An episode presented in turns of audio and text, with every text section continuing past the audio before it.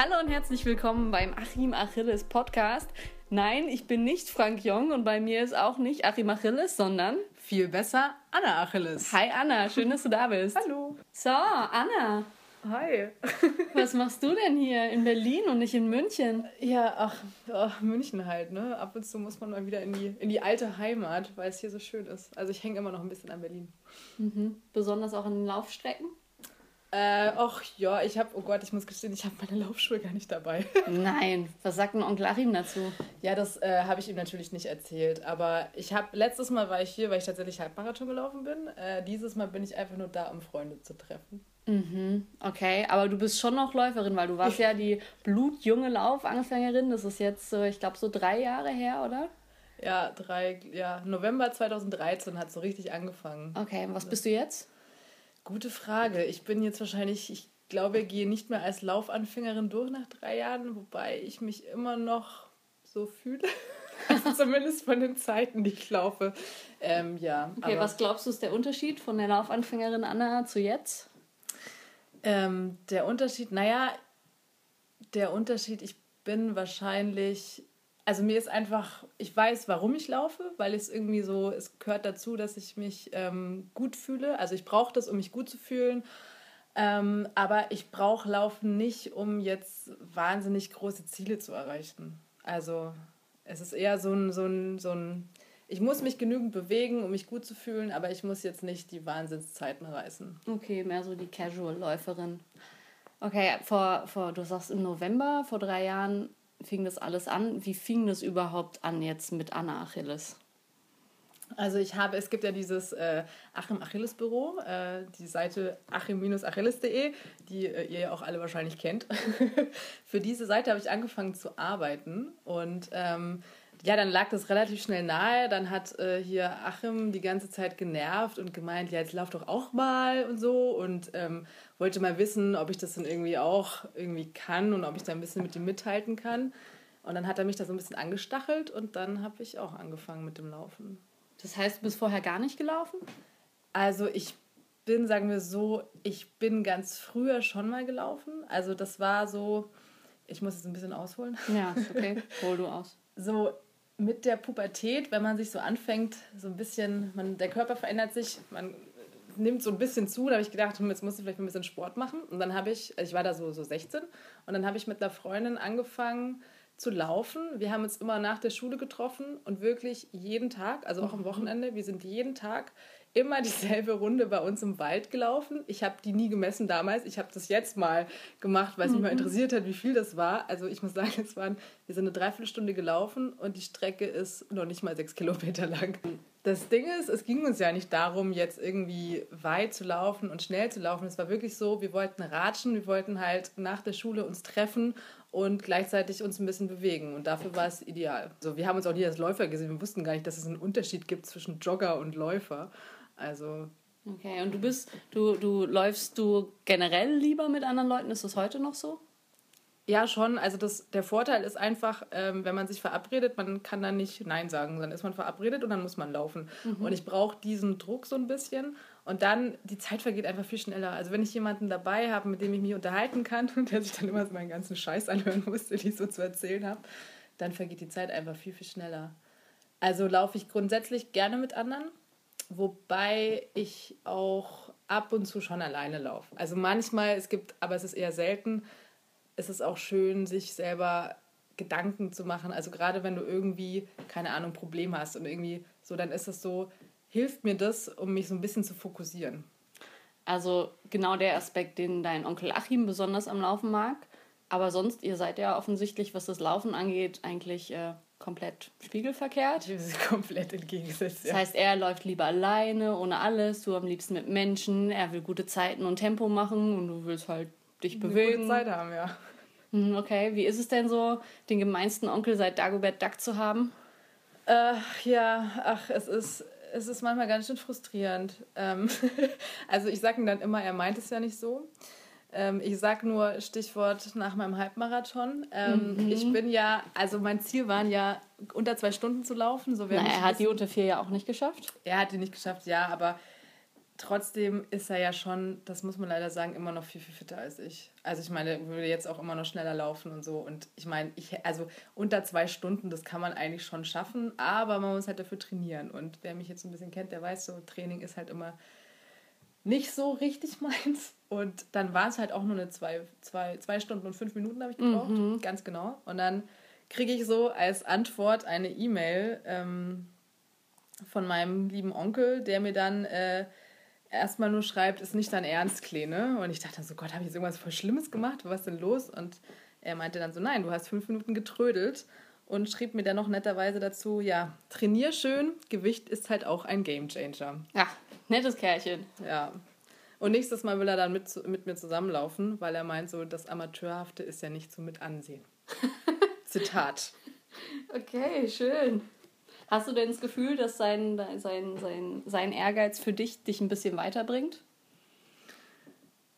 Ja, ich, tatsächlich glaube ich schon. Weil, also ich glaube, ohne diesen, wenn mich jetzt nicht alle Leute immer irgendwie so ein bisschen anstacheln würden oder sich auch, oder wie er sich halt darüber lustig machen, ich glaube, dann würde ich überhaupt nichts machen. Da würde ich wirklich einfach nur so ein bisschen vor mich hinlaufen. Mhm. Und so habe ich dann schon immer das Gefühl, ja Mensch, eigentlich wäre es vielleicht doch mal ganz schön, so ein bisschen schneller zu werden halt alles so im Rahmen, aber so ein bisschen. Ja, mhm. also ich mhm. glaube, ich brauche ihn tatsächlich, um mhm. so ein mhm. bisschen was zu machen. Geht nicht mit und geht nicht ohne. Okay, jetzt gibt es da eine ganz verrückte Sache, die du machst, wo ich immer nicht ganz glauben kann, dass du das wirklich machst. Und zwar, du schläfst in Sportklamotten, um auch wirklich trainieren zu gehen? Ja, also mache ich jetzt nicht jeden Tag, aber das ist so mein Trick, der vor allem im Winter ganz gut funktioniert, weil man kennt es ja, also man nimmt sich vor, okay, morgen früh, morgen früh auf jeden Fall. Morgen früh stehe ich auf und gehe sofort laufen. Und dann ist es so, dann liegt man im Bett und denkt sich so, oh, es ist voll kalt, ich will jetzt nicht aufstehen, ich will noch ein bisschen schlafen und ah, nee, ist voll ätzend und dann steht man nicht auf. Deswegen habe ich mir gedacht, jetzt ziehst du mal deine Laufklamotten gleich an. Und das Ding ist halt, du wachst dann morgens auf und ich habe dann halt wirklich meine Laufhose an, ich habe mein Sport-BH und ein T-Shirt. Und Schlafen im Sport-BH, ja, ist nicht unglaublich unbequem? Also für mich ist es nicht unbequem, aber keine Ahnung. Also mich, mich stört das nicht. Ich weiß nicht, wie das bei anderen, vielleicht müsste man den dann auslassen. Also für mich ist okay. Mhm. Und ich wache dann halt auf und denke mir so, okay, Jetzt, jetzt die Klamotten auszuziehen und sich unter die Dusche zu stellen und dann in die Arbeit zu fahren, ohne zu laufen, das wäre eine richtige Katastrophe. Ich würde mich richtig hassen und schlecht fühlen. So, deswegen habe ich quasi keine Wahl. Ich muss jetzt laufen. Okay, ja. interessante Technik. Würde mich interessieren, ob das andere Leute auch noch machen. Aber wenn wir schon beim Schlafen im Sport-BH sind, also gleich beim Sport-BH-Thema, können wir gleich zu dem kommen, weshalb wir uns, glaube ich, überhaupt unterhalten sollen, nämlich Frauenthemen beim Laufen. Ja, das ist immer so schön, wenn männliche Redakteure sagen, oh, da sind zwei Frauen, ja, die können sich doch mal ein bisschen über Laufen und Frauen unterhalten, das ist da ja bei euch anders und so. Und ich denke mir immer nur so, oh Gott, ich habe überhaupt gar keinen Bock auf irgendwelche Unterschiede und zwischen Männern und Frauen und so zu reden, weil ich es irgendwie so, auf der einen Seite finde ich es halt so albern, auf der anderen Seite, okay, gibt es natürlich Unterschiede, das ist schon so. Ich habe wirklich lange Zeit immer gedacht, ja, mein Gott, was, was soll ich da jetzt, was soll es da für Unterschiede geben? Ich meine, äh, so Laufen ist halt Laufen, ne? Es ist halt anstrengend für beide, also für Männer und für Frauen. Aber ich, dann habe ich so ein bisschen mich äh, mehr damit beschäftigt und auch mal mit anderen Frauen gesprochen und tatsächlich es gibt Unterschiede. Also zum Beispiel ähm, schon allein dieses X-Bein-Thema. Mhm. Also das ist ja auch so was, ähm, dass irgendwie Frauen ja mehr zu X-Bein neigen ist und das so? sich natürlich, ja, also das ist, also gerade auch wenn man jetzt immer sich so die Laufstile von anderen Läufern im Park anguckt, man sieht schon vermehrt Frauen, die so eben so diese, wo diese Füße immer so nach außen schlackern. Und ich meine, ich selber habe das auch. Also ich glaube mhm. auch so, ich sehe ja ganz furchtbar aus, wenn ich laufe.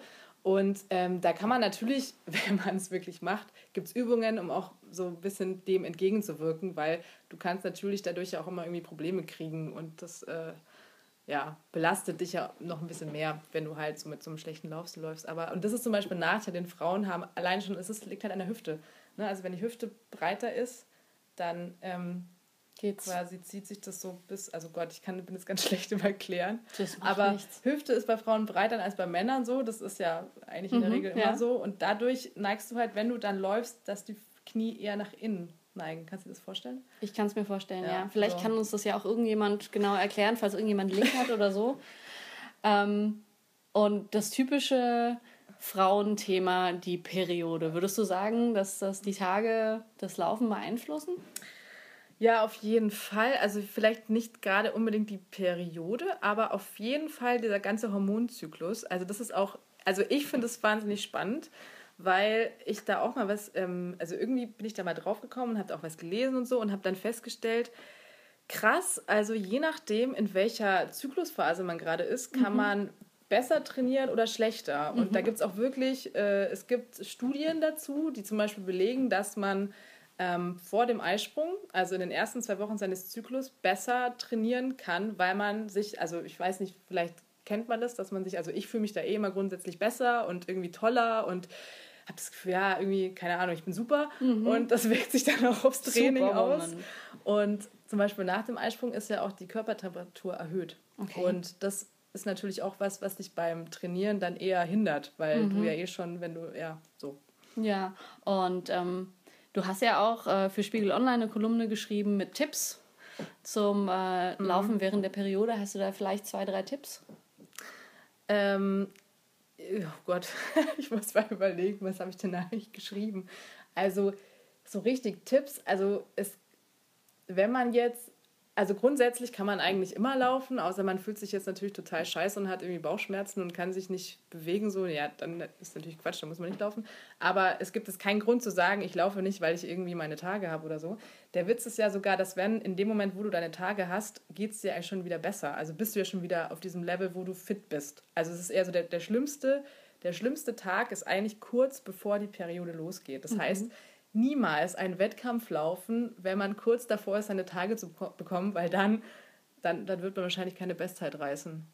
Aber man hat auch eine Ausrede, das ist wieder das Gute. Man kann dann sagen, ja, ich bin halt in der falschen Zyklusphase. Und was sagst du zu der Theorie? Weil man sagt, es sind ja oft meistens eigentlich Krampfschmerzen, dass es entkrampft laufen zu gehen und dass es sogar helfen kann bei der Periode? Ähm, ich kann dazu nichts sagen, weil ich zum Glück, ich habe keine, ich habe diese Probleme nicht. Oh. Also mir geht es eigentlich immer relativ gut. Oh, jetzt bin ich neidisch. Ähm, deswegen weiß ich nicht, inwieweit das wirklich dann hilft. Aber ich meine, verkehrt ist es nicht, es auszuprobieren. Schlimmer kann es ja dann nicht werden, meistens. Okay, ja, wenn man es denn schafft, wenn es nicht so schlimm ist, dass man sich gar nicht bewegen kann. Ähm, vielleicht ein freudigeres Frauenthema. Wobei ich würde sagen, wenn ich mich so umschaue, auch unser, unser Achim Achilles ist ja dann auch nicht der alleruneitelste, hier mit seinen Hippie-Schuhen, die er neulich auch äh, bei Facebook gezeigt hat. Wie suchst du denn deine Sportklamotten aus? Hm. Ja, Sportklamotten. Ähm, ist es dir total egal oder? Also ich würde jetzt voll gerne sagen, dass es mir total scheißegal ist, aber ist es mir natürlich nicht. Also man ist ja trotzdem irgendwie wo unterwegs, wo auch andere Leute einen sehen können und dann will man ja nicht wie der größte Depp daherkommen und ähm, man hat ja schon auch so ein bisschen sozialen Druck, gerade weil ja auch Laufen jetzt irgendwie cool geworden ist und jetzt laufen ganz viele und dann haben die immer so coole Klamotten und dann muss man ja selber auch so ein bisschen. Ich meine, früher bin ich tatsächlich, also so diese Phase, wo ich so 16, 17 war, wenn ich laufen war, dann habe ich wirklich T-Shirts, die ich eigentlich aussortiert habe aus meinem Kleiderschrank, die habe ich angezogen, also alte Sachen. Mhm. Weil ich mir gedacht habe, ich verschwitze doch jetzt nicht irgendwas Gutes. Okay. Mittlerweile hat man echt so, habe ich ja auch die, keine Ahnung, die neuesten äh, Funktionsfaser, sonst was, äh, T-Shirts, Hosen. Und meinst du, das macht einen Unterschied? Nein.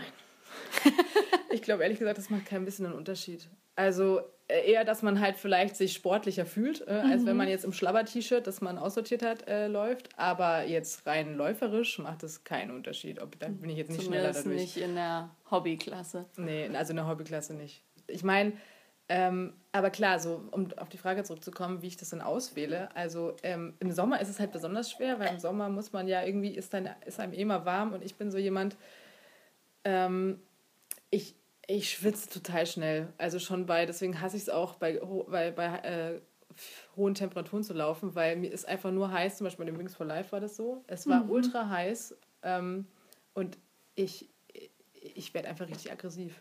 Ähm, so, das heißt, ich, selbst wenn schon 15 Grad hat, laufe ich in äh, kurzer Hose und irgendwie top, weil mir sonst zu warm wird.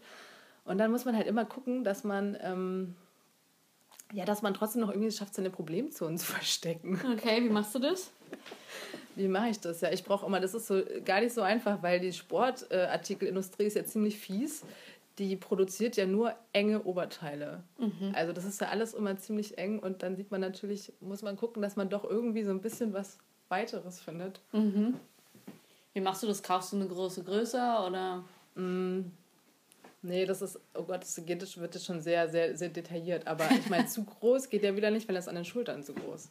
Ah, okay. Also ich weiß nicht, ob du die. ich ich, ich kenne die Problematik. Diese, ja, es ist, äh, es ist echt nicht so einfach. Also irgendwie, man findet dann schon immer was, aber man muss halt immer viel rumprobieren. Und mit den Mhm. Hosen ist es ja auch so, die, ähm, es gibt ja diese kurzen, weiten Hosen. Ja.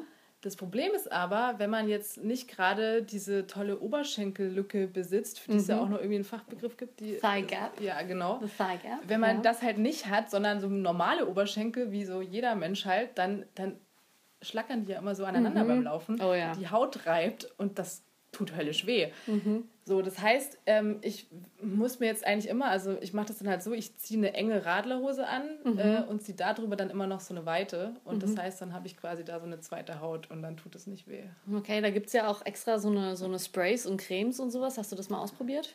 Nee, also ich habe das mal mit, einer, mit so, so ganz normaler äh, fetter Creme probiert, aber ehrlich gesagt, das hat nicht funktioniert und ja, mir ist es jetzt zu so blöd, da tausend Sachen ausprobieren. Ich ziehe jetzt einfach da meine Radlerhose an und die andere drüber und ähm, gut ist. Mhm. Wenn wir jetzt äh, beim Thema Laufen in Hitze und Wings for Life sind, da bist du ja mit unserem Michael Klotzbier gelaufen und ähm, hast du da wieder eine böse E-Mail von deinem Onkel bekommen, weil du langsamer als Michael Klotzbier warst? Nee, ganz, ich habe keine E-Mail bekommen und ich habe wirklich die ganze Zeit gewartet, wann kommt endlich, wann kommt diese, ich habe, weißt du, damit ich quasi, Innerlich vorbereitet. genau, ich habe mich vorbereitet, dachte so, oh Gott, ich will es jetzt hinter mich bringen, so. Und er hat nichts geschrieben und dann dachte ich so, was ist denn jetzt los?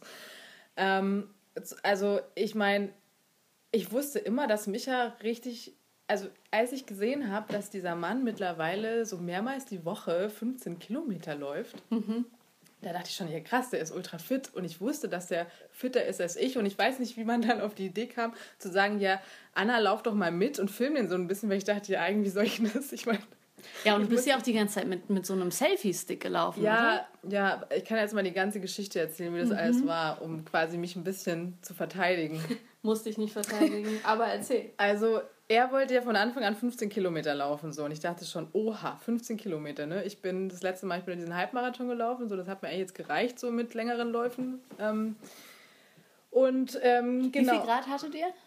Ich weiß es nicht genau, aber es hat sich angefühlt wie heiß. 40 Grad. Es waren bestimmt, ich weiß nicht, waren es 25?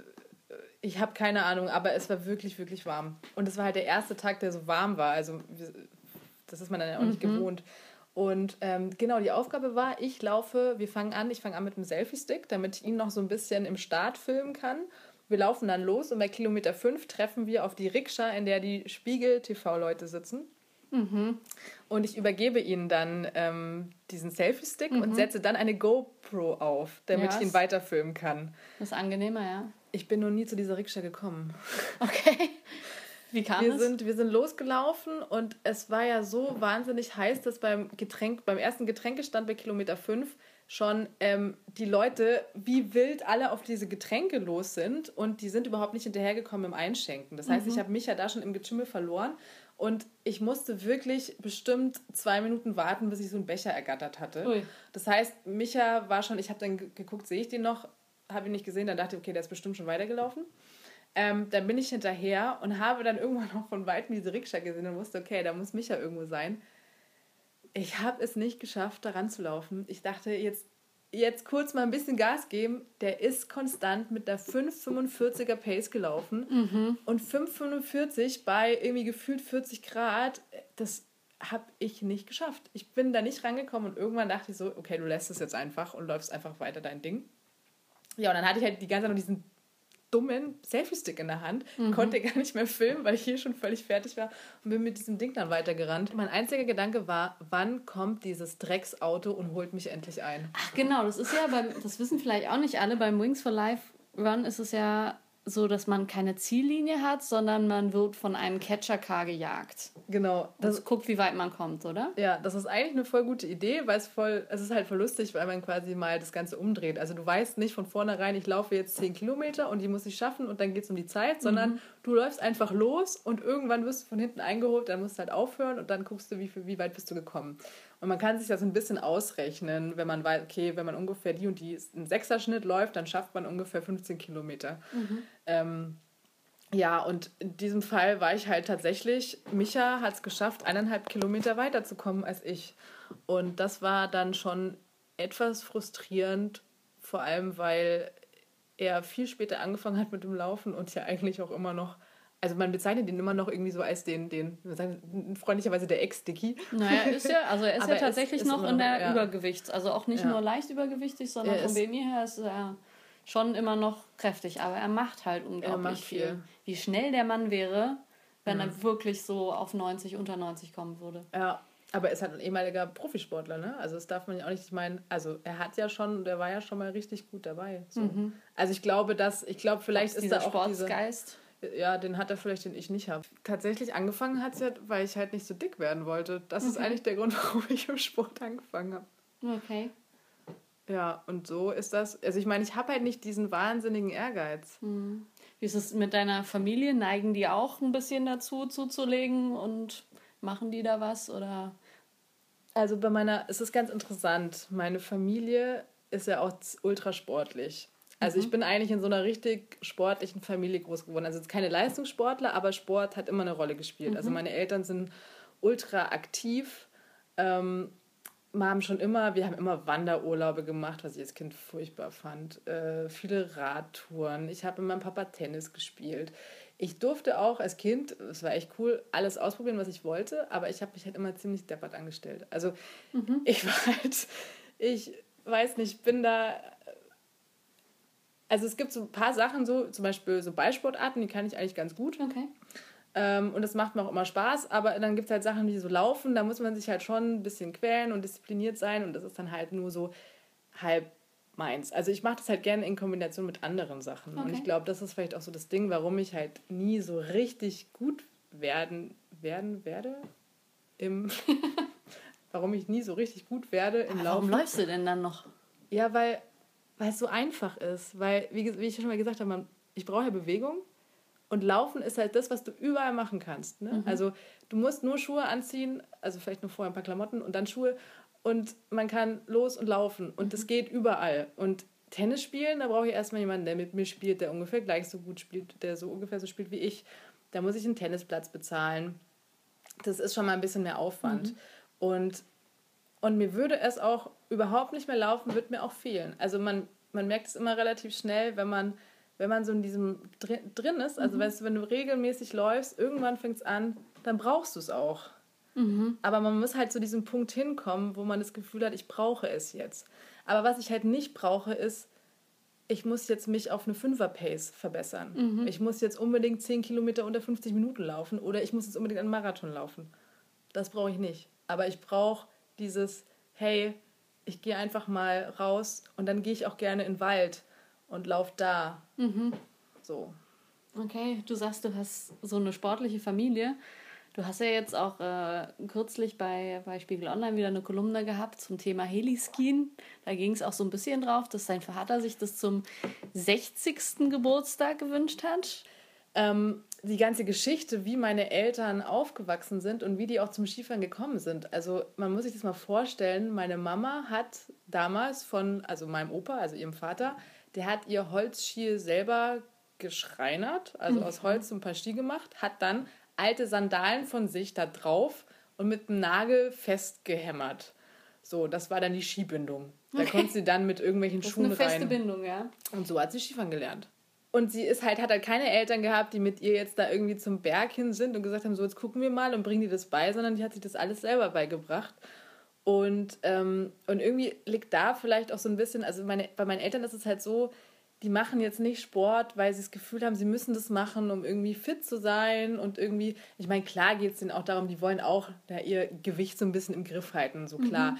Aber in erster Linie ist es immer so dieses, der, der, der Erlebnisfaktor steht im Vordergrund. Also ich meine, wenn die einen Urlaub machen, dann fahren die nicht, dann fahren die irgendwie nach Norwegen, um da sich einen Gletscher anzugucken, um da wandern zu gehen die fahren, die wandern über die Alpen, die machen Radtouren. Mhm. Äh, so haben sie, ja. Und, und das finde ich irgendwie, das finde ich auch total cool, dass meine Eltern das machen. Also, ja. ähm, ich meine, als Kind hat mich das ultra, fand ich es ultra nervig, wenn wir ständig irgendwie wieder mal äh, in die Berge sind, um wandern zu gehen. Aber jetzt ist es eigentlich so ein Ding, wo ich denke, cool, wenn ich alt bin, würde ich eigentlich auch ganz gern mal so sein. Das klingt gut, ja. Das ist ja Heli-Skiing klingt ja komplett abgefahren. Wie ist es? Kommt man da wirklich? Wird man an solche Gipfel geflogen und springt dann in den Schnee mit den Skiern an den Füßen? Ja, also, also Heliskiing, das ist, das ist richtig krass. Das ist natürlich krass. Also erstmal so, jeder, der Ski fährt oder Skifahren kann, der weiß, dass das halt so ein Ding ist. Da bist, das Coole daran ist halt einfach, du fährst wo, wo vor dir noch keiner gefahren ist. Also du hast so diesen Pulverschnee, du kannst zum ersten Mal deine Spur in diesen Schnee zaubern. Mhm. So, und für, für viele andere klingt es halt immer erstmal nur total dekadent und irgendwie Umwelt, mhm. schlecht für Umwelt und so. Und ja, das mag bestimmt auch alles sein, aber es ist halt auch so eine Sache, die macht man ja wirklich nur einmal in seinem Leben vielleicht. Zum 60. So, und zum 60. genau.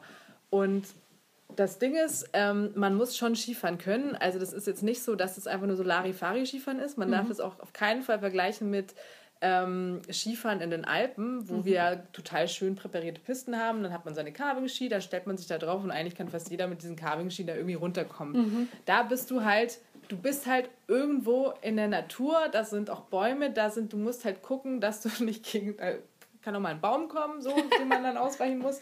Du musst, Bist du gegen du, einen Baum gefahren? Nein, ich bin gegen keinen Baum gefahren. Ah, verdammt. Man ist ja auch nicht alleine, also man hat da schon einen Guide dabei, mhm. weil alleine wäre das schon zu gefährlich, weil du kriegst auch erstmal eineinhalb Stunden lang eine Lawineneinweisung. Also du hast ja so ein, so ein, so ein Ding dabei, das mhm. quasi, wenn du verschüttet werden würdest, damit du dann wiedergefunden werden kannst, jeder, jedem wird beigebracht, wie schaufel ich richtig, damit quasi ich da jemanden auch mhm. rausholen kann. Ähm, wo man dann schon erstmal so ein bisschen, hui, Okay, das, äh, ja, mal gucken. Und dann, dann, also das dauert so eineinhalb Stunden und dann steigst du in dein Heli ein. Die Ski werden eingeladen mhm. ähm, und dann bringt er dich wohin. Und dann saß ich in diesem Heli erstmal und ich, die halt wirklich, ich bin nicht gewohnt, Tiefschnee zu fahren, sondern ich bin halt, wie gesagt, dieses Alpencarving gewohnt und deswegen wusste ich, das wird schon ein bisschen hart. Und meine Eltern, die sind halt schon ihr Leben lang, fahren die halt immer irgendwie alles, die können alle Pisten runterfahren. Ähm, sie haben auf Holstein das Skifahren gelernt, da muss man dann irgendwie Skifahren können. Ähm, so, meine Mama drückt noch so meine Hand, so, da wird schon, wird schon, das schaffst du schon. Und du landest dann irgendwo oben auf dem Gipfel, du steigst dann halt aus, der Guide lädt die Ski aus, dann mhm. fliegt der Heli wieder weg und dann stehst du da, hast ein schönes Panorama und dann denkst du so, und da fahren wir jetzt runter. Und dann hast du da einfach nur weiß vor dir. Ja, und dann fährt der Guide vor und dann fahren alle hinterher. Okay. Hat es geklappt? Mit dem runterfahren? Bist du, also runtergekommen bist du offensichtlich, sonst wärst du jetzt nicht hier. Also wir hatten so, man hat so diese vier Läufe, also viermal fliegt dich der Heli wieder hoch und du kannst es dann, du kannst, hast nochmal so genau so eine Abfahrt. Und die ersten drei war eigentlich problemlos. Also ich meine, klar, es sieht jetzt so nicht ganz so, es gibt, man hat es ja immer so im Kopf, diese Leute, die dann immer so schöner so ne, mhm. synchron so runterwedeln und äh, alles ganz stylisch. Das sah jetzt bei mir vielleicht nicht ganz so aus, aber es war okay. Und das Problem war einfach dann die allerletzte Abfahrt, weil ich hatte einfach null Kraft mehr. Mhm. Also es war wirklich so, meine, alles war weg und dann ist die Sicht schlecht geworden. Also auf einmal hat sich die Sicht extrem verschlechtert und der Schnee, also es war alles nur noch so eine weiße Matsche irgendwie mhm. und du hast keine Konturen mehr erkannt. Und dann war der Schnee so richtig fest. Also eigentlich hast du ja diesen Pulverschnee, da mhm. ist es ja überhaupt gar kein Problem. Und der war so, so richtig fest. Und das Problem war dann, ich bin das erste Mal hingefallen und ich steckte bis zur Hüfte im Schnee. Und ich bin da eigentlich, du hast keine Chance, allein rauszukommen. Du brauchst irgendwen, der dich da wieder rauszieht. Mhm. Meine Eltern dann irgendwie angehalten, so, mir da geholfen, so. Ich wieder losgefahren und keine zehn Meter später bin ich wieder hingefallen. Und ich habe, weil ich gemerkt habe, ich kann nicht mehr. Ich konnte mich nicht mehr mhm. auf den Schienen halten. Und das waren eigentlich nur noch, das waren so noch ein paar Meter, dann wäre ich unten gewesen. Aber ich habe es nicht mehr geschafft, mich okay. zu halten. Und meine Eltern waren auch fix und fertig und so, jetzt stell dich nicht so an, stell dich auf die Ski und fahr jetzt runter, Mann. Du kannst doch Ski fahren. Und ich, ich weiß nicht, ich war echt am Ende. Ja, bis ich dann irgendwann gedacht habe, es hilft ja jetzt nichts. Ich meine, du musst da jetzt runter. Mhm. Ja. Und dann ging es auch irgendwann, aber es war echt eine Katastrophe. Also. okay. Du siehst auch, wenn du davon erzählst, relativ gebeutelt aus, muss man ja. sagen. Weil wenn ich mich da wirklich dran zurückerinnere, es war mir so peinlich. Es war mir halt so, so peinlich, weil ich dachte, scheiße, diese ganze Gruppe steht da schon unten und wartet auf dich und du kriegst es nicht hin, da jetzt runterzufahren, was eigentlich echt nicht schwer ist. Aber da kam dann so viel zusammen, die Angst, wieder hinzufallen, diese, ich habe keine Kraft mehr und dann dieses, oh Gott, ich will auch gar nicht mehr und gleichzeitig, Mann, meine Eltern, wieso schreit ihr mich jetzt an? und ähm, ja. Okay. Hattest du denn auch schon mal so einen richtig peinlichen Moment beim Laufen? Also, ich bin, ich bin vom Achillesbüro, also es ist halt nicht unbedingt peinlich, aber es ist einfach ultra dämlich. Ich bin von diesem Achillesbüro aus losgelaufen, mhm. da schön in diesen Gleisdreieckspark, habe da so eine Runde gemacht. War jetzt gar nicht weit, waren glaube ich so sechs Kilometer, die ich da insgesamt gelaufen bin. Bin wieder zurück und war schon kurz wieder vor der Tür und dann war da also Kopfsteinpflaster und ich bin irgendwie, weil ich ja schon so in diesem Heimkehrmodus war, habe ich mhm. nicht mehr so genau auf meine Füße geguckt und habe halt so ein bisschen geschlurft und bin irgendwie gestolpert und mich hat volle Kanne auf meine oh. Kniescheibe gehauen. Oh. Ich lag dann da auf, diesem, auf dieser Straße, auf diesem Gehweg und kleine Kinder, die irgendwie neben dran, die sind gleich hergerannt und haben gemeint, geht's ihnen gut? Die haben auch noch gesiezt. und ich konnte nichts sagen. Ich habe einfach nur mein Knie gehalten und ich hatte so, ich habe, ich war, es war dieser Schmerz, das war, es war ein höllischer Schmerz und ich konnte einfach nichts sagen. Ich habe kein Wort rausgebracht und habe dann irgendwie so gewunken, ja, ja, passt schon. Ich wusste ja so, ne, mir geht's ja gut. Ich muss nur kurz diesen Schmerz verarbeiten. Ja, und dann bin ich irgendwann, ich lag da dann wirklich, glaube ich, erstmal fünf Minuten, bis ich mich wieder bewegen konnte. Und es kamen keine Kollegen dann, vorbei in der Zeit? Nein, die waren alle schon weg. Ich bin dann erstmal bin dann wieder ins Büro gehumpelt habe mich dann, habe das dann begutachtet, hat auch irgendwie geblutet, aber es war alles nicht so wild. Aber das war auch wieder so typisch, weil ähm, ich glaube, kurz vorher ist mir das auch schon passiert mit dem anderen Knie. Ich war mit äh, dem Kollegen, der den anderen Podcast schon gemacht hat, Frank, wir waren, ähm, wir waren irgendwie auf einer Veranstaltung, die auch mit Laufen zu tun hatte. Und es war so erstmal so riesen Begrüßung, Tamtam, bis es endlich losging. Und wir wollten zack in dem Moment loslaufen. Und was mache ich? der erste Schritt und ich stolper über so ein Kabel, das da verlegt war und mich haut es auch volle Kanne aufs Schienbein. Äh, nicht aufs Schienbein, aufs Knie, also auch wieder auf die mhm. Kniescheibe. Und das ist so, irgendwie mir passiert das so oft. Das ist schon bei meiner Abi-Feier passiert. Bei der Abi-Feier bin ich auch im Wald über eine Wurzel gestolpert, habe mir das Knie aufgeschlagen und stand dann da bei der Abi-Feier mit fettem Pflaster über dem Knie und hatte natürlich ein knielanges Kleid, das man auch alles schön gesehen hat. Ja, Okay, du bist mehr so der, der Schwerkraft, Schwerkraftopfer. ja, ich, das Schlimme ist, ich falle ja dann auch immer so richtig. Ich falle also ich kann ja nicht fallen. Du kannst ähm, nicht fallen? Ich kann nicht fallen. Das ist auch was ich die ganze Zeit mal lernen müsste. Das sagt das wird, aber, immer. Aber, aber bist du, du, du fährst doch auch Ski. Lernt man da nicht auch fallen? ja, das gut, das Ding ist, ich falle ja gar nicht so oft. Also bis auf dieses Helischienen-Ding, sonst normalerweise falle ich nicht hin beim Skifahren. Also mhm. wenn ich jetzt ganz normal hier zum Skifahren gehe, falle ich nicht. Mhm. Und ich glaube, ich habe das tatsächlich nie wirklich gelernt. Okay, also was hab, machst du denn falsch? Ähm, dieses, ich falle nicht aktiv. Es gibt ja, okay. man kann ja aktiv fallen, dass du mhm. dich quasi gleich so, du fällst und dann macht es anscheinend sofort im Gehirn so, oh Gott, ich muss jetzt so fallen, dass ich mich möglichst wenig verletze. Ja, ja. Ähm, mein Kopf tut es nicht, der, der muss erstmal noch nachdenken, der denkt so, oh ja, fallen und dann liege ich da. Dann fällst du um den Baumstamm? Ja, wie so stellt man sich das vor? Ja, wieso? Das ist ja. jetzt ein bisschen gemein, aber ich würde es gerne mal sehen. Du musst nur mit mir laufen gehen. Das, das machen wir mal, auf jeden Fall. Ja. Aber da ich auch immer falle, können wir mal gucken, wer über wen lacht. Gab es denn, ähm, was war denn so, du hast sicher mit, mit, äh, mit Achim Achilles kann man ja viele verrückte Dinge erleben in deiner Zeit jetzt so als Anna Achilles. Was war denn so das Verrückteste, was du bisher erlebt hast? Er hat halt so überhaupt keine Hemmschwelle, mhm. habe ich immer das Gefühl. Und wir waren wir waren laufen und auf einmal legt er sich auf so eine Tischtennisplatte, so mit dem Bauch auf die Tischtennisplatte und meint dann, setz dich mal bitte auf meinen Hintern. Und ich so, hä? Wie? Was? Ja, jetzt mach mal. Äh, und ich so, oh Gott, soll ich, was, was will er denn jetzt? So, okay. So, und dann habe ich mich da auf seinen Hintern gesetzt und er brauchte halt Gewicht auf. Er musste, weil er wollte mir eine Übung demonstrieren und wollte, dass da Gewicht auf ihm ist. So. Und dann hat er so eine Übung gemacht, mit dem sich quasi mit dem Bauch so hoch und keine Ahnung. Aber ich war nur damit beschäftigt zu gucken, ob uns irgendjemand dabei beobachtet. Und es war einfach ja, so, das sind so Dinge, wo ich mir dann denke, scheißt sich da halt einfach nichts, das ist ihm so völlig wurscht.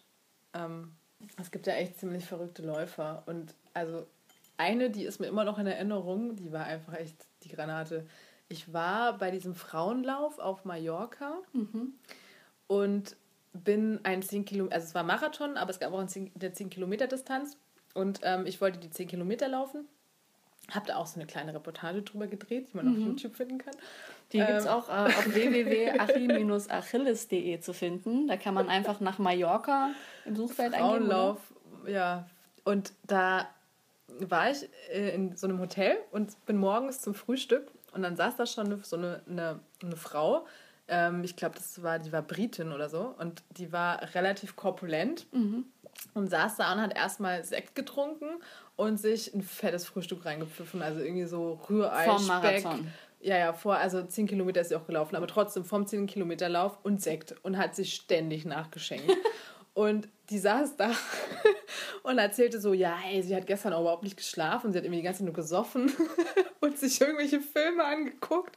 Und sie hat jetzt aber voll Bock, gleich die 10 Kilometer zu laufen. Und die Frau war echt, also die sah jetzt auch nicht, die sah bei weitem nicht aus wie eine Läuferin. Und ich habe die dann unterwegs auf der Strecke auch mal wieder gesehen und ich war wirklich nicht viel schneller als die. Also ich bin da ja auch zwar, ich bin da ja mit Selfie-Stick auch gelaufen, weil ich da auch mhm. gefilmt habe und mhm. kam mit so knapp über einer Stunde dann rein und die war kurz hinter mir. Also es war echt krass. Also vielleicht, vielleicht sollte ich auch mal ein bisschen mehr Alkohol trinken vorm Lauf. Ja, ja, es gibt ja die verschiedensten, äh, äh, naja, Dopingformen, die man da so machen kann. Manche trinken ja tatsächlich irgendwie einen Schnaps oder so, meins macht sich schneller oder nehmen Schmerztabletten oder irgendwelche Grippemittel. Hast du sowas schon mal probiert? Äh, nee, nee. Ich nehme keine Tabletten, wenn es nicht wirklich sein muss. Also ich bin auch so bei überhaupt Schmerztabletten. Selbst wenn ich Kopfschmerzen habe, dann überlege ich mir zweimal, brauchst du die jetzt wirklich? Ich mhm. versuche es erstmal mit Kaffee und Apfel. Mhm. Und wenn das nicht hilft und ich wirklich, keine Ahnung, noch unbedingt was arbeiten muss, dann nehme ich eine Schmerztablette. Aber ansonsten versuche ich das irgendwie wegzulassen. Ist ja auch äh, ja. vernünftig und Doping ist verboten aus gutem Grund, ja. weil schlecht für uns. Ja. Aber was ich mich die ganze Zeit frage, du bist jetzt bei diesem Wings for Life Run, bist du mit dem Selfie-Stick gelaufen. Und diese 10 Kilometer auf Mallorca bist du auch mit dem Selfie-Stick gelaufen. Was tat hinterher mehr weh? Die Beine oder der Arm? Der Arm. Ich hatte tatsächlich Muskelkater am Arm. Ja, wirklich. Also das ist das ist echt anstrengend. Also es ist nochmal so ein Zusatz, Zusatzballast, ja, den man halt ich. mit sich schleppt. Aber bei dem Mallorca-Ding, da war es ja okay, weil da ging es auch darum, da wollte ich jetzt auch keine Bestzeit laufen. Da mhm. wollte ich einfach nur die Stimmung einfangen und unterwegs mal Leute filmen, die dann irgendwie mal was Lustiges sagen. Und bei Wings for Life war es halt ein bisschen doof, weil, weil wir dachten, ich könnte halt locker mit Micha mithalten, aber ich konnte halt einfach nicht locker mit ihm mithalten. Und deswegen, ähm, ja. Okay. Ja. Ähm, jetzt bist du ja gerade, wir hatten es ja vorhin, du bist eigentlich in München. Was machst du in München? Ich ähm, habe ein, äh, mache ein Volontariat beim Bayerischen Rundfunk. Mhm. Also irgendwann habe ich mir gedacht, ich muss jetzt vielleicht auch noch mal ein bisschen an meiner beruflichen Karriere arbeiten, weil im Laufen wird es ja nichts. Also muss ich vielleicht auch äh, Der anders Onkel Achim aber traurig sein. Genau, und dann ähm, ja, habe ich mich ähm, da für ein Volo beworben und dann musste ich leider, also es ist mir schon echt schwer gefallen, aus Berlin wegzuziehen, aber es ging mhm. ja nicht anders und jetzt bin ich halt in München. Okay, so kurzer Läufervergleich München-Berlin. Es laufen irgendwie viel, es laufen schon auch viele, aber nicht so wahnsinnig. Also die Läufer sind eher so einzeln unterwegs. Also ich habe mhm. das Gefühl, in Berlin gibt es auch viele, viele Laufgruppen. Ähm, so, also mit Leuten, mit denen ich halt gelaufen bin, zum Beispiel in Berlin, das waren äh, das Runpack, die Flitzpiepen. Es gibt auch, ähm, also es gibt so echt viele Gruppen.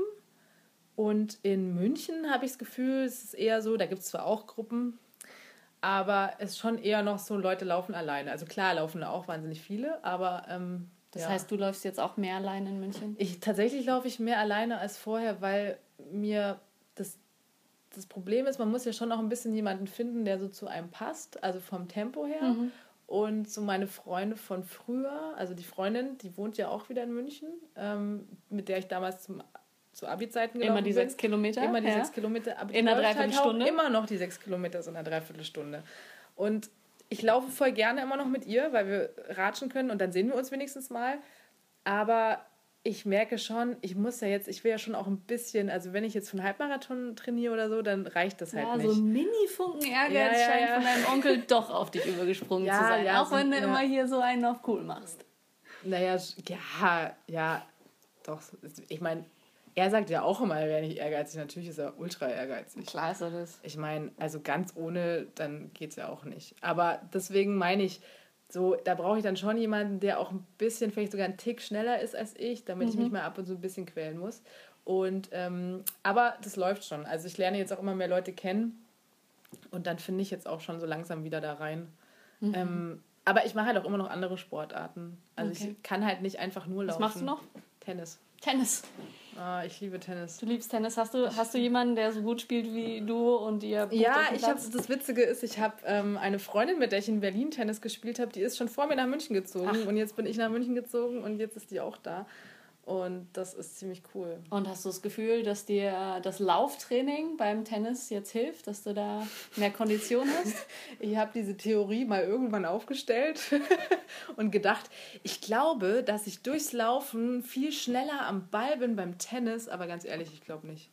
Ich glaube, das eine es wäre schön, wenn das so wäre, weil dann könnte ich es irgendwie so argumentieren. Ja, das eine hilft mir beim anderen, aber das hilft überhaupt nicht. Ja, bei der Grundkondition vielleicht. Aber Sprints Ja, aber das Tennis nicht. ist ein ganz anderer. Du hast, du brauchst nicht diese, du brauchst halt, du musst schnell sprinten so und ähm, genau. Und das ist eine also Intervalltraining ist nichts, was du sonst in deinen Laufalltag einbindest. Ja, doch.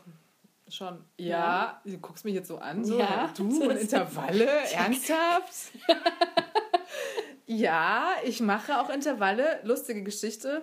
Ich war, ich war, habe Intervalle gemacht vor dem Halbmarathon und dann besitzt da jemand die Frechheit, also ein anderer Läufer, der unterwegs war, mir zu sagen in meiner Ruhephase, komm, auf geht's, nicht aufgeben. ich denke so, Mann, du Idiot, ich mache Intervalle. Ich darf mich jetzt gerade mal ausruhen. Ja, solche Intervalle mache ich meistens auch. Ich laufe ganz langsam und dann, äh, und dann noch langsamer. sind da ein paar nette andere Läufer, an denen ich schneller vorbei will und dann laufe ich wieder langsam. Hey, ich kann das alles, ich kann dir das auf meiner Uhr beweisen. Okay. Ja, meine nee, Uhr hat wir wollen dir das natürlich glauben. Aha, bist du, bist du mehr so ein Gadgetläufer? Ähm, also momentan stehe ich total auf Zahlen. Also ich werde so ein richtiger Zahlenfetischist. Ähm, eigentlich fand ich es immer ultra albern. Also immer die Leute, die dann erstmal, nee, stopp, wir können noch nicht loslaufen, ich muss noch warten, bis ich ein GPS-Signal habe. Moment, so, ah, dauert noch, ah, ja, okay, jetzt, jetzt können wir loslaufen. Ich dachte mir so, mein Gott, äh, mhm. entspannt euch mal so ein bisschen. Äh, jetzt habe ich so das Gefühl, hm, so, so eine Uhr spornt einen halt so ein bisschen an. Also gerade weil ich hinterher halt immer sehen kann, das ist halt schon geil. Jetzt sehe ich halt quasi so 2013, 2014, 2015, 2016, mhm. wie der mhm. Balken immer größer wird. Mhm. Ich meine, es liegt auch daran, dass ich früher die Uhr halt oft nicht dabei hatte. Jetzt habe ich sie halt jedes Mal dabei, deswegen wächst der Balken auch viel schneller und ich sehe halt, wie viel Sport ich gemacht habe mhm. oder wie viel ich laufen war. Und ähm, das ist ziemlich cool. Und auch dass man halt mal seine Geschwindigkeit und so, dass man das weiß. Also ich meine, man macht sich zwar auch ziemlich fertig damit, mit, dieser, mit diesen ganzen Zahlen. Und ähm, wenn man immer sieht, scheiße, du läufst jetzt nur 6,30, ist viel zu langsam, lauf mal schneller und dann geht es erst recht nicht. Aber, aber insgesamt macht es schon auch Spaß, sich da so immer, sich das so anzugucken, diese Zahlen. Wobei auch ganz interessant, ähm, sorry, jetzt werde ich wieder ausschweifend, aber das ist mir auch mal aufgefallen, mein allererster Wettkampf das war im das war sogar im Oktober 2013, also mhm. eigentlich bevor ich tatsächlich so richtig mit dem Laufen angefangen habe, war ich in Amsterdam äh, zufällig und bin da in diesen Marathon mit reingeraten und bin dann da nicht Marathon gelaufen, sondern so eine 8 Kilometer Distanz. Mhm. Hatte keine Uhr dabei, ich bin einfach losgelaufen, dachte, guckst du mal, wie das so läuft und wirklich nur, nur Lauferfahrung. Mhm. Und ich bin eine 5,45er Pace gelaufen. Okay. Also ich war knapp unter 45 Minuten. Mhm. Und jetzt frage ich mich, wenn ich damals, ohne zu trainieren, so schnell war, wieso bin ich denn jetzt immer noch so langsam? Die Frage ist, wie ging es dir danach? Mir ging es super. Aha. Es war überhaupt nicht schlimm. Ich hatte Spaß währenddessen und mir hinterher, ich habe einfach nur gedacht, ich habe mir das dann irgendwie so vorgenommen, ja, unter 45 Minuten wäre doch ganz schön. Ich hatte keine Ahnung, was das eigentlich bedeutet. Ich dachte mir nur so, es klingt irgendwie vielleicht ganz gut so, wenn man Ja, dann scheint das mit dem Tennis doch ganz gut funktioniert zu haben, mit der Grundfitness, oder? Du meinst, weil ich vorher Tennis gespielt habe? Ja, also dass ja, du generell schon ja. ein fitter Mensch eigentlich bist. Ja, was bei dir natürlich auch gewachsen ist, neben der Fitness, ist äh, deine Popularität als Anna Achilles. Das heißt, du bist ja hier quasi schon ja, fast 4000. Fast da. Du hast auf, ich will gucken gerade, auf Facebook hast du fast 4000, nämlich 3945 Likes. Also ich gucke ja tatsächlich jeden Tag nach. Du guckst nach. Ich gucke jeden Tag nach und ich hoffe, jeden Tag denke ich mir so, ah krass, fast 4000. Also auch wieder total dämlich, weil im Grunde ist es ja völlig wurscht. Also es ist ja eigentlich, es ist ja keine Aussage darüber, ob ich jetzt gut bin, ob ich schlecht bin. Ähm, aber es ist einfach irgendwie schon schön, klar, wenn man weiß, oh, das, was man da tut und was man schreibt und was man macht, das interessiert Leute. Mhm. Ja. Ja, und äh, wie, wie, wie war das so für dich, von, von, von der kleinen Nichte von Achim Achilles, die niemand kennt, plötzlich so ins Rampenlicht katapultiert zu werden? Ja, stimmt. Ich bin ja jetzt auch richtig berühmt. Äh, ich gehöre ja fast schon zu den Art-Promis. Nein, natürlich äh, nicht. Äh, Im Gegenteil, ich weiß nicht. Ähm, also es ist schon aufregend, natürlich, irgendwie, wenn einen auf einmal Leute erkennen oder Leute einem schreiben, weil sie von einem irgendwie so einen Tipp wollen und man denkt so, oh Gott, ich weiß es doch eigentlich auch gar nicht. Aber ähm, ja, also ähm, klar, also es freut mich schon ungemein, aber was mich eigentlich viel mehr freut, als dass es, dass jetzt quasi dieser Facebook-Account populär wird, ist, wenn ich einen guten Artikel geschrieben habe. Mhm. Und also es, klar, es gibt immer Artikel, manche findet man jetzt so okay und manche findet man auch mal, wo man sich denkt, cool, der ist richtig gut geworden. Und wenn dieser Artikel, wenn den viele lesen und ich das Gefühl habe, der kommt gut an, das sind dann so Sachen, wo ich mich richtig freue. Okay. Wie würdest du denn sagen, hat das Laufen dein Leben verändert? Hat das Laufen dein Leben verändert? Boah, das ist jetzt ganz schön pathetisch so, ne? Also Laufen mein Leben Frauen, verändert. Frauen werden pathetisch, habe ich gehört.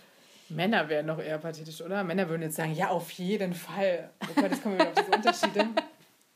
Also Laufen hat mein Leben nicht krass, also hat man beeinflusst mein Leben. Mhm. Verändert finde ich jetzt fast zu viel gesagt, aber es beeinflusst mein Leben mhm.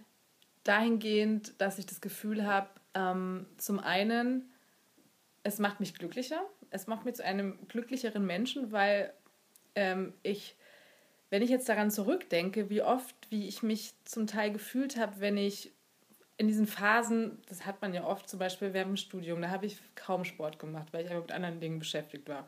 Ähm, Party zum Beispiel. Aber das hat sich aus, ausgewirkt auf mein ganzes körperliches Befinden und auch mein psychisches. Also ich habe mich einfach nicht so wohl gefühlt in meinem Körper. Weil ich weiß nicht, vielleicht kennst du das auch, dass man es ist völlig egal, ob man jetzt dick oder dünn ist oder wie viel man mhm. wiegt. Wenn man nur einfach Sport macht, fühlt man sich automatisch besser. Auf jeden und Fall. es macht, ist völlig egal, ob du wirklich abnimmst oder nicht, aber du fühlst dich einfach gut. Und mhm. es macht, man fühlt sich nicht schlecht, in den Spiegel zu gucken, obwohl man ja immer noch genauso ausschaut. Aber wenn mhm. du einfach am Tag davor Sport gemacht hast, ist es so, fühlst dich gut. Ja. Und das ist so das Ding, was ich durchs Laufen brauche. Und deswegen würde ich sagen, bin ich zufriedener durchs Laufen.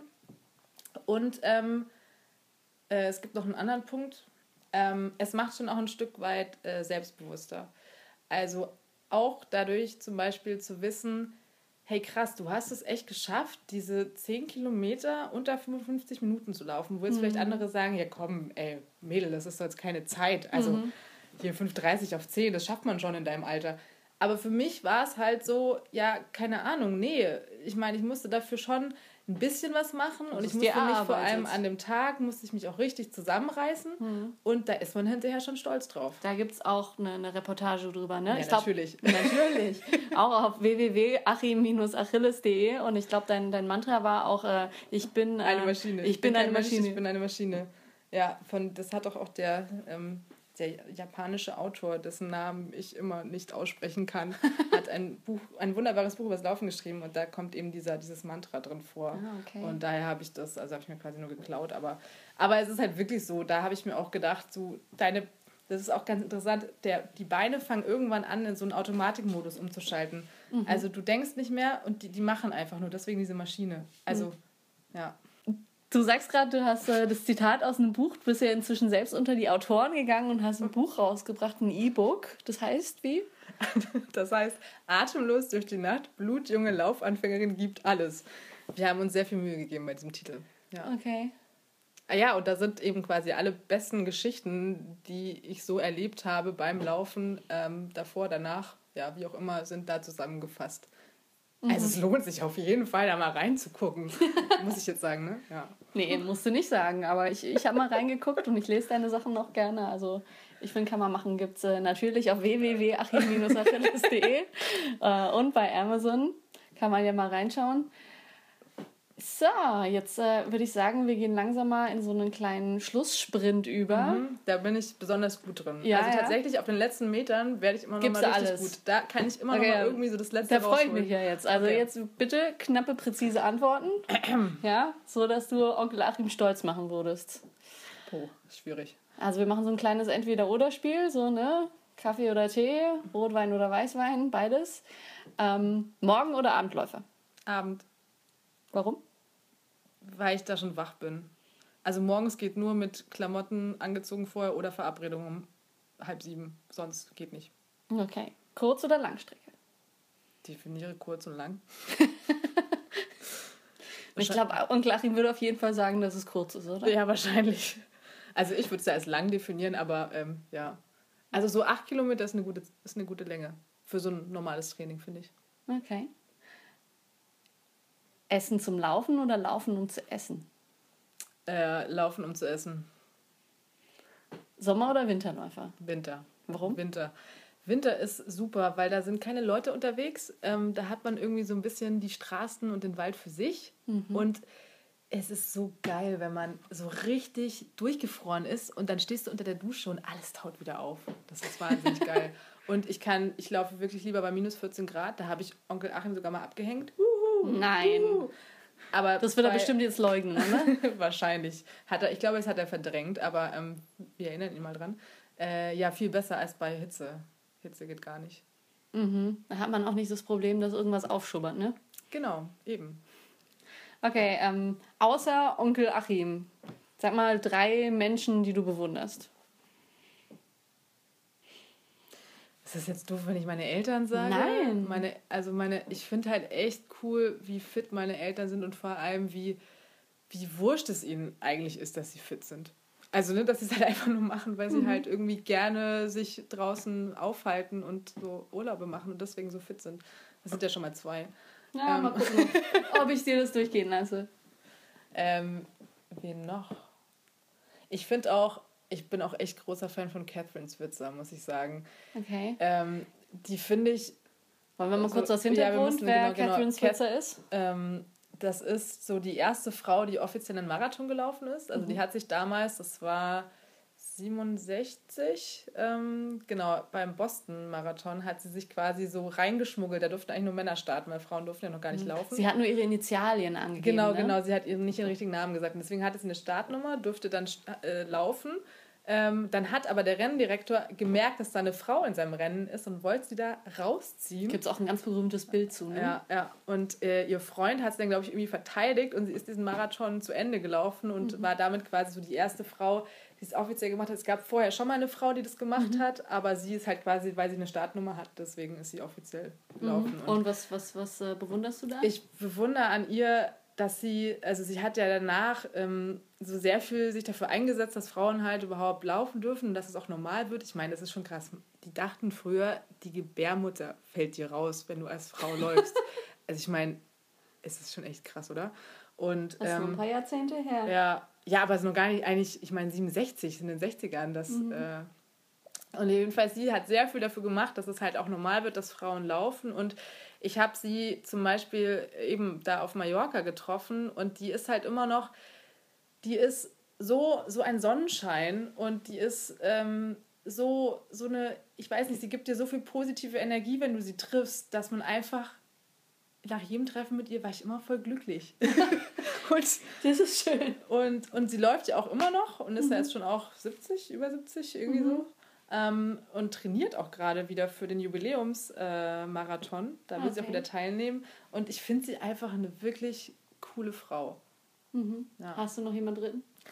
Es gibt nicht so eine dritte Person, die ich noch bewundere, aber es gibt halt ganz viele Menschen, die ich auch kennengelernt habe, weil ich ein Interview mit ihnen geführt habe, ähm, für den Artikel für Spiegel Online zum Beispiel oder eben für andere Sachen. Und das sind Menschen, die oft, ähm, denen es halt eigentlich für die die Bedingungen zu laufen ultra schwierig sind. Also zum Beispiel, ich habe eine Frau kennengelernt, die multiple Sklerose hat und mhm. trotzdem läuft und die aber nie weiß, wie lange wird sie denn überhaupt noch laufen können. Mhm. Vielleicht ist es irgendwann mal zu Ende. Und das sind solche Menschen, wenn du mal mit denen gesprochen hast, dann denkst du dir so, krass, also mir geht es eigentlich echt gut. Und, ähm, und das finde ich dann immer bewundernswert. Ja. Okay. Ähm, was mir gerade noch einfällt, äh, Du hast ja auch von so diese, diese Laufgruppen erwähnt, mit denen du dann auch teilweise gelaufen bist, wie es Runpack eben und äh, die Flitzpiepen. Es gab ja kürzlich einen Artikel auf ähm, mit Vergnügen, das in Berlin hier relativ bekannt ist, die Website, die dort geschrieben haben, die Theorie aufgestellt haben, die äh, Laufclubs sind die neuen Kegelvereine. Was sagst du dazu? ja, so die, die neuen Kegelvereine in cool halt, ne? Also. ja. Es ist schon was dran, es ist was dran. Also es ist echt, also ich finde es manchmal total skurril, weil ich mir denke so, ey, Laufen, ernsthaft, Leute, Laufen ist eigentlich so ein uncooler Sport. Also ich meine, guckt euch mal so Surfer, ne, keine Ahnung, Basketballer, äh, Zehnkämpfer von mir aus auch. Das sind so Leute, mhm. wow, ihr seid, äh, das sind so coole irgendwie Typen. Und Läufer sind halt immer nur diese dünnen dünnen Menschen, die da irgendwie einfach nur durch die Gegend laufen und eigentlich noch nicht mal einen Ball dabei haben. Ähm, aber deswegen vielleicht tatsächlich, weil es einfach so einfach ist. Also mhm. weil man halt wirklich nichts dazu braucht und vielleicht hat sich deswegen das doch irgendwie so etabliert. Und ähm, ja, und tatsächlich, also dieses, dieses Laufen ist einfach cool geworden. Mhm. So einer der, der, der, der coolen Läufer heutzutage, der ja auch beim Wings for Life Run in Deutschland genau wieder gewonnen hat. Zwar nicht mit der Zeit, die er wollte, aber hier Flo Neuschwander. Der Flo, der ist echt irre. Also der sieht zum Beispiel, der sieht auch überhaupt nicht aus, das ist voll das Klischee-Denken jetzt gerade, aber wenn man sich halt einen Läufer vorstellt, dann stellt sich nicht Skater. Flo. Der sieht aus wie ein Skater, genau. Und da sieht man, an dem sieht man, hey, Laufen ist echt cool geworden. Wobei also was mich dann halt auch wieder nervt, wenn Laufen so das Ein und Alles ist. Also ich finde halt, ne, Laufen ist ja schön und gut, aber man muss auch immer noch, und das ist oft, habe ich manchmal so bei Gruppen so das Gefühl, wenn du halt nicht voll dafür brennst und nur irgendwie noch ein bisschen auch gerne was anderes machst, bist du halt nicht so richtig Teil der Gruppe. Also es ist und das finde ich immer ein bisschen schade, weil ich meine, für mich ist es halt so, ich mache halt total gerne total viele verschiedene Sachen. Ich kann mich nicht auf eine Sache festlegen. Das wäre mir zu schade. Also ich sehe mich nicht nur beim Laufen oder nur beim Tennis spielen, mhm. ähm, was halt immer den Nachteil hat, ich bin nie zu 100% in einer Laufgruppe, ich bin nie zu 100% in einem Tennisverein.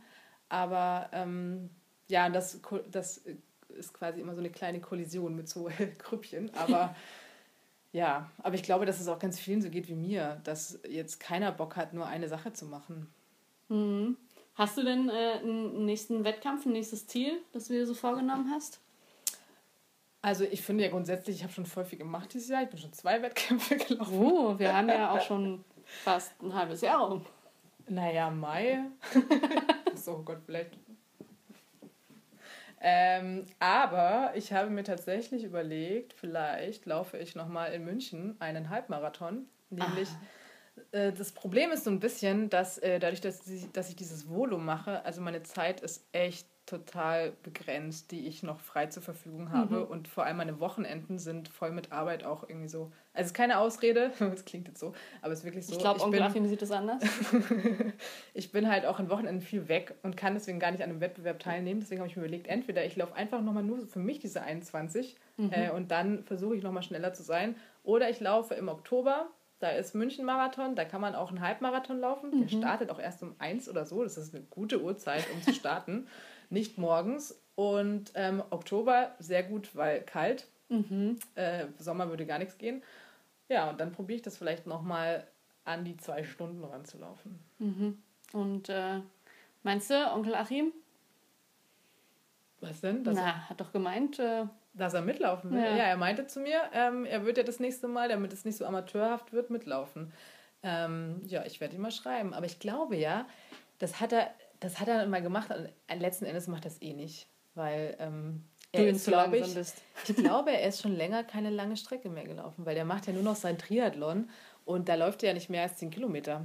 Mhm. Also ich glaube, auf 10 Kilometer ist er schon immer noch gut, aber ehrlich gesagt auf 21. Also hier Onkel Achim. Das ist jetzt eine offizielle äh, Herausforderung an dich, ja? Äh, oder Lauf traust du dich mit mir, die 21 Kilometer zu laufen im Oktober? Ich würde sagen, das ist mal eine Ansage. Und schneller, ja. Dich schneller machen und selber schneller ja. sein, ne? Einen Selfie-Stick mitzunehmen, damit du mich filmen kannst. Hervorragende Idee. Ich freue mich schon Nur drauf. er kann das Handy nicht bedienen. Das wird, äh, ja, das muss ich dann doch wieder selber machen. Nein, aber ich würde mich freuen, wenn es klappt. Mhm, alles klar. Ja, super. Hast du denn ähm, so für, für die Münchner und für die Berliner Läufe jeweils so ein, zwei Lieblingsstrecken, so als Tipps für so eine kurze oder eine längere Strecke? Also München, das kennt eigentlich jeder, der in München wohnt, der englische Garten. Das ist halt einfach ein Traum. Und das, obwohl ich, das muss ich jetzt mal sagen, ich habe lange, lange gebraucht, bis ich mich in München so ein bisschen zurechtgefunden habe, bis ich es ertragen habe, dass diese Stadt manchmal ultra spießig ist. Und das ist kein Klischee, denn sie ist leider so.